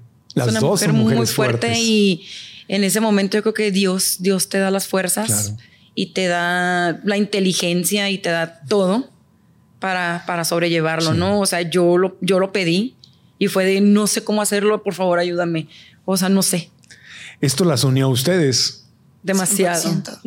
Sí, o sea, no, es que jamás es que uno se alegre de lo que sucedió. O sea, eso es, es otra cosa. Pero aquí, aquí ustedes construyeron algo precioso a, partir de una experiencia muy dolorosa. Se unieron más. 100%. Y justo eso, agregándole a lo que me preguntaste hace rato de qué le diré a las niñas que viven esto, yo sí aconsejaría que se acerquen con su mamá. O sea, a veces da mucho miedo porque yo lo experimenté, que es que mi mamá me va a nalguear. Claro. Pero la verdad es que no me arrepiento porque sin el apoyo de mi mamá yo no hubiera podido. Claro. A mamá o a papá o a quien ustedes sientan que es su espacio seguro. En mi caso fue mi mamá, pero sin el apoyo de mi mamá yo no hubiera podido. Claro. De verdad. Claro. Gaby, hay algo que en, en, ese momento que se está cerrando un círculo, que se está abriendo ya otra, bueno, se está abriendo desde hace rato, otra etapa aquí simbólicamente que lo estamos haciendo en público y que la historia se va a hacer más conocida y más grande, ya no solo en Tijuana, sino a nivel internacional. Eh, yo estoy seguro que, Ale la van a invitar a dar conferencias y va a andar contando su historia. Su lado activista va a salir de aquí, va a andar motivando y coachando a muchas chicas y tú también a, muchas mamás, ¿por qué no? De, cómo manejar esto. Para las dos se abre una nueva etapa. ¿Hay algo que quieras decirle a, a Ale a los ojos? ¿Algo que le quieras reconocer, homenajear? algo que, en ese momento te, nazca de tu corazón decirle? Hace ratito que estábamos en el cuarto terminándonos de arreglar, creo que se lo dije y fue, sabía que de esto iba a salir algo grande. Claro, pero a mí pero creo, ella. es que no quiero llorar. creo que superó las expectativas, superó las expectativas, la situación en el convertirse en algo positivo. Estoy orgullosa de ti, de cómo, de la fuerza de la inteligencia. No, está bien, yo abajo. De, de lo fuerte que fuiste, de lo valiente que fuiste, de no haberte rendido y de saber que iba a haber una luz al final de ese túnel y que esa luz la iba a traer a ayudar a más personas, a más niñas, a más mujeres y, ¿por qué no?, también a más hombres, a que ayudarlos. Ay, no sé. Te amo y estoy muy orgullosa de ti. Y yo de ti, también de ti. ¿Tú qué le dices a tu mamita? Yo sí voy a ver a los ojos, ¿eh? Yo sí voy a ver a los ojos. Vela a los ojos, dile, dile lo que le quieras agradecer y reconocer, lo que salga de tu corazón. Yo te digo, te digo, te lo digo todos los días, pero te lo digo aquí. Eres una mujer admirable. Te admiro, no nada más como mamá, sino como mujer. ¿Ok? Y cómo sobrellevaste las cosas, cómo lejos de lo que te dolió ver a tu hija así, lo supiste sobrellevar y nunca soltarme de la mano. Jamás. Siempre decirme, mi amor, vente, no pasa nada, todo va a estar bien, esto no eres tú. ¿Cómo marcaste a ese hombre para decirle, me bajas las fotos de Facebook ahorita o no te la vas a acabar? ¿Qué le ibas a hacer? No sé, pero No tú lo sé. dijiste. No sé ni cómo conseguí el teléfono, lo- no me acuerdo. Tú lo dijiste, tú lo dijiste y te agradezco por sacar las manos al fuego, por mí, por mis hermanos siempre, por ser esa mamá que elegí. Porque así como yo elegí vivir esto, así como mi alma eligió vivir esto, yo iba a requerir una mamá como tú para poderlo sobrellevar. Y créeme que no me equivoqué en elegirte como mi mamá para que tú jamás soltaras de mi mano en este momento. Y si yo hoy en día estoy aquí, es porque tú me impulsaste a hacerlo, porque tú sabías que era el momento para hacerlo y porque desde que te dije, mami, vámonos a Ciudad de México, me dijiste, vámonos. Y nunca has dudado de mí. Yo sé que nunca has dudado de mí. Y en cada cosa que me propongo, en cada reto, en cada caída, en cada celebración, en cada... Ahí estás. Y te lo agradezco. Eres mi mamá, eres mi mejor amiga, eres mi roble, eres mi vida entera. Te amo. Yo también te amo a ti y también eres mi vida entera. Tú y tus hermanos. Qué hermoso momento. ¿eh? Y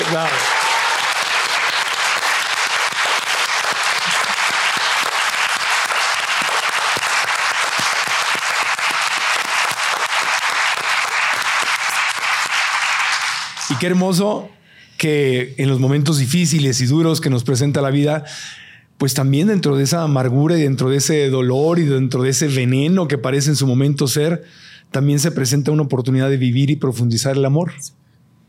Porque te diste cuenta de qué tipo de, de qui- quién es tu mamá Exacto. y de lo que te ama y de lo que es capaz con tal de ayudarte. Y tú también te diste cuenta de qué hija tienes y de qué amor sientes por ella y, y de, y de lo que tu amor puede provocar.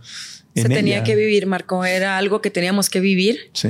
eh, tal vez para crear esa unión entre las dos tan grande que ya había que ya existía, pero vino a crecer de una manera increíble Sí.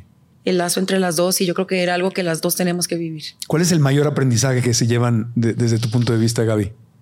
Uy, el mayor aprendizaje de todo esto, Marco, ah, es el no, no soltar, Ajá. no soltarnos. El mayor aprendizaje es el siempre creer que todo tiene solución, no rendirte, el saber que todo va a estar bien al final de todo. Ese para mí es el mayor aprendizaje, que si yo me hubiera rendido, a él les hubiera rendido. Entonces siempre ver hacia adelante, siempre ver hacia adelante. No, por más, por más difícil que se vea la situación, siempre va a pasar Sí. va a pasar. Si nosotros nos hubiéramos rendido a la mitad del camino, las cosas no hubieran tenido el final que, tien- que tuvo. Entonces es el saber que las cosas siempre tienen un final y Sí. está en uno el darles ese final correcto y el siempre luchar por lo que queremos. ¿Y tu consejo como mamá a otras mamás que pueden estar viviendo esto, cuál, cuál sería después de todo lo que tú viviste? ¿Qué le dirías a una mamá que sospecha que su hija puede estar viviendo eso o que su hija se le acerca y le dice, Que no la juzguen, que, no la, que no la critiquen, que no la regañen. Para mí es muy, para, yo creo que para Ale siempre fue muy importante el que me tuvo confianza. Para mí, yo siempre he dicho que es muy importante en una relación entre mamá e hija la confianza, el que la niña, la señorita, la jovencita pueda acercarse a mamá sin saber que la, sin el miedo a juzgarla. Siempre tiene que haber una comunicación, una buena comunicación, para que precisamente cuando una situación así suceda, su hija sea la primera persona a la que se quiere acercar y no a una amiga, no a una tía, no a una, no sé. Siempre es apóyalas, escúchalas y no las juzgues. claro. Y me, me enc- me encanta lo que dijiste, Gaby. Tienes siempre la opción de juzgar o amar. Así es. Juzgar o amar. Todos la tenemos. Y la respuesta correcta siempre va a ser amar. Totalmente. Totalmente. La historia hubiera sido muy distinta Uh. si ella se hubiera acercado a mí y yo la hubiera regañado, la hubiera ofendido. Yo creo que Ale no estuviera aquí. Es exactamente lo que estaba pensando. Nunca sabemos, pero tal vez no estaríamos aquí platicando, platicando de esto. No hubiera tenido este desenlace tan bonito. Que más bien no es, un, no es un desenlace, ¿no? Es, el principio, es un principio. Es un principio, es una nueva etapa, es un nuevo episodio de, esta historia, Ale. Ale, ya, ya, nos dijiste que aprendiste, pero ¿alguna otra lección que te lleves de, de toda esta experiencia? ¿Algún otro consejo que quieras dar y compartir? Yo creo que este podcast, este episodio puede llegar a, a tocar muchos corazones sin necesidad de haber vivido un acoso. ¿no? Esto simplemente es mi historia, yo la comparto desde el amor y si algo yo aprendí fuera del, del, acoso que yo viví es esa frase que me encanta, todo pasa y todo sana. 100%. Y todo en esta vida pasa para algo. Cuando a veces estamos tan abajo, estamos tan nublados y no vemos la lucecita y, y nos llegamos a nublar y sobrepensamos las cosas, pero creo que al final de cuentas todo pasa y todo sana. Y cuando estás en el otro punto, entiendes el por qué pasan las cosas. Todo pasa para el más alto bien, cuando tenga que pasar. Para el más alto bien. Para el más alto bien. Que es el bien espiritual, es el bien que desde el mundo físico a veces no se entiende, que se ve terrible, se ve desordenado, se ve un caos, se ve una injusticia, pero hay algo que está pasando más allá de lo físico. Exacto. Y es donde si nos abrimos a esa posibilidad, Exacto. podemos llegar a verla. Es el confiar en que toda nuestra vida está en un orden perfecto, en un orden perfecto. Y que cuando pasamos por esas situaciones que nos vienen a romper, es recoger esas piezas que están rotas para construir nuevos y mejores cimientos mucho más sólidos. y así es la vida, transformar, transformar y transformar.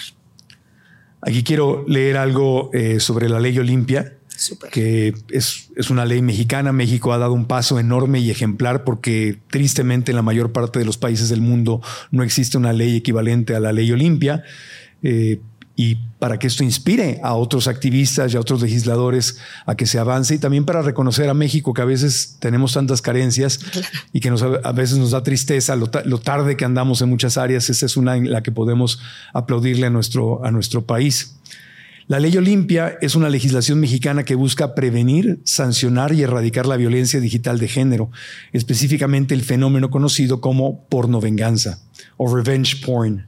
Ese término se refiere a la difusión no consensuada de imágenes íntimas o sexuales de una persona sin su consentimiento, con el objetivo de dañar su reputación, intimidad y dignidad.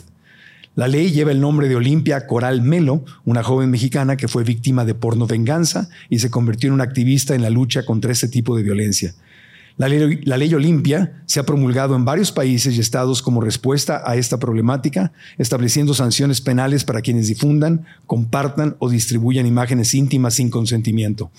Además de la penalización de estos actos, la ley Olimpia busca generar conciencia y promover la educación en temas de consentimiento, privacidad y respeto en el ámbito digital.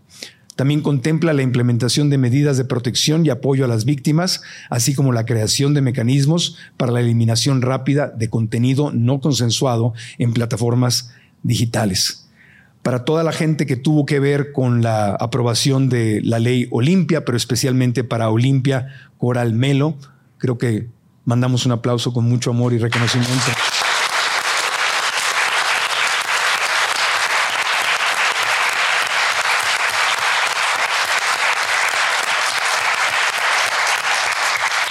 y para todas las personas, seres humanos, principalmente mujeres, pero también hay hombres que han vivido eso, que han pasado por algo así, pues les mandamos todo nuestro amor, nuestras bendiciones y esperamos que esta historia de verdad inspire a más gente a, poder sanar, más allá de buscar este, la justicia por medios legales, pero también a, poder sanar interiormente. Así que gracias Gaby por venir para acá. Gracias a ti, Marco. Gracias, gracias, gracias, Ale. Ale, tu gimnasio. Hay que promover tu gimnasio. Porque la gente va a ver esto. ¿Quién quiere ir a clases con Ale a su gimnasio? ok, mi gimnasio. Soy emprendedora, soy. Mis sueños para mí son lo más valioso y creo que sin eh, estos sueños, tal vez yo no hubiera tenido, tal vez como parte de esta inspiración que, que tengo para aportar, ¿no? Soy instructora para puras mujeres, es mi mercado. Y fíjate, Marco, qué curioso, o sea, ni por aquí puras mujeres, pero como que todo va muy encaminados a la misión, ¿sabes? Eh, mi primer bebé, mi primer emprendimiento se llama Au Fitness Studio. Con él tengo ya seis años, voy para siete, primero Dios. Y hace dos mesecitos, tres, inauguramos Roland Cycling Studio, que es mi segundo bebote. Es un bebote, un proyecto increíble que me encanta. Roland es un proyecto precioso, pero es de puras bicis indoor cycling. Sí, sí, sí. Están Increíble. preciosos los dos proyectos. Gracias. Sí, y están en. Tijuana.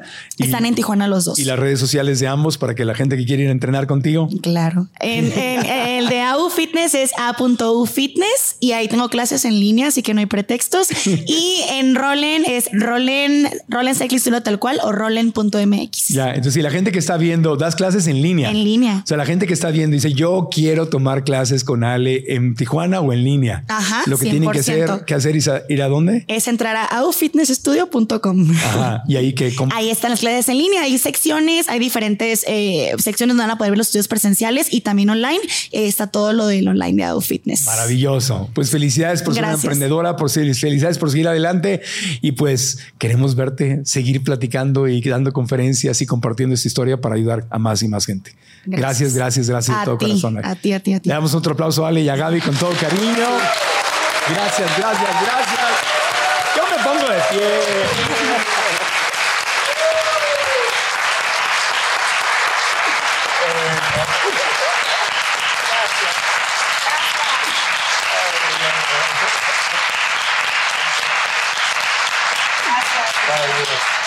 Tengo que sentarme para despedir el programa. ¿no? Está bien, está bien.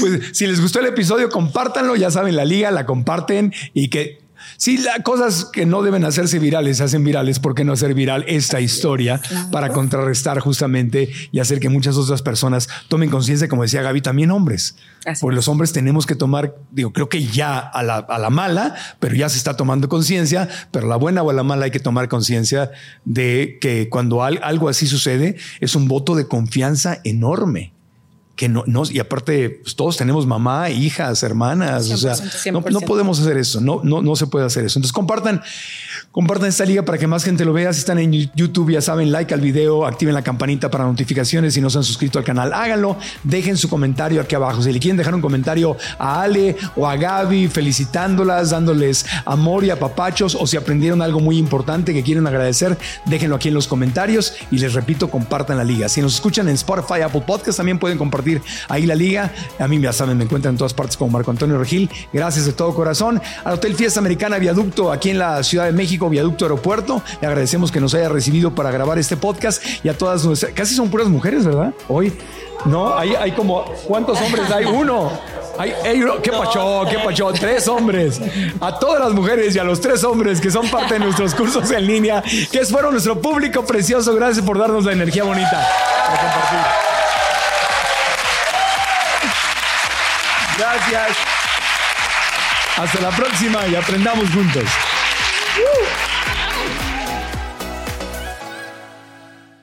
¿Estás listo para convertir tus mejores ideas en un negocio en línea exitoso? Te presentamos Shopify. Tal vez no lo sabías, pero nuestro podcast More Than Mamis es un negocio y lo empezamos por supuesto para desahogarnos y hablar sobre la maternidad, no para convertirnos en expertas de ventas y del e-commerce. Así que sí, necesitábamos ayuda para vender nuestro merch y poner en marcha nuestra tienda. ¿Y cómo suena con Shopify? Llegó otra venta. Shopify es la plataforma de comercio que está revolucionando millones de negocios en todo el mundo. Ya seas un emprendedor desde tu casa o desde donde sea, Shopify es la única herramienta que necesitas para iniciar, administrar y hacer crecer tu negocio sin dificultades. Con Shopify puedo gestionar pedidos, envíos y pagos desde cualquier lugar, brindándote toda la información y estadísticas de tus ventas al detalle. Regístrate para un periodo de prueba con tan solo un dólar al mes en shopify.com barra sonoro, todo en minúsculas. Ve a shopify.com barra sonoro para llevar tu negocio al siguiente nivel. Shopify.com barra sonoro. ¿Estás listo para convertir tus mejores ideas en un negocio en línea exitoso? Te presentamos Shopify.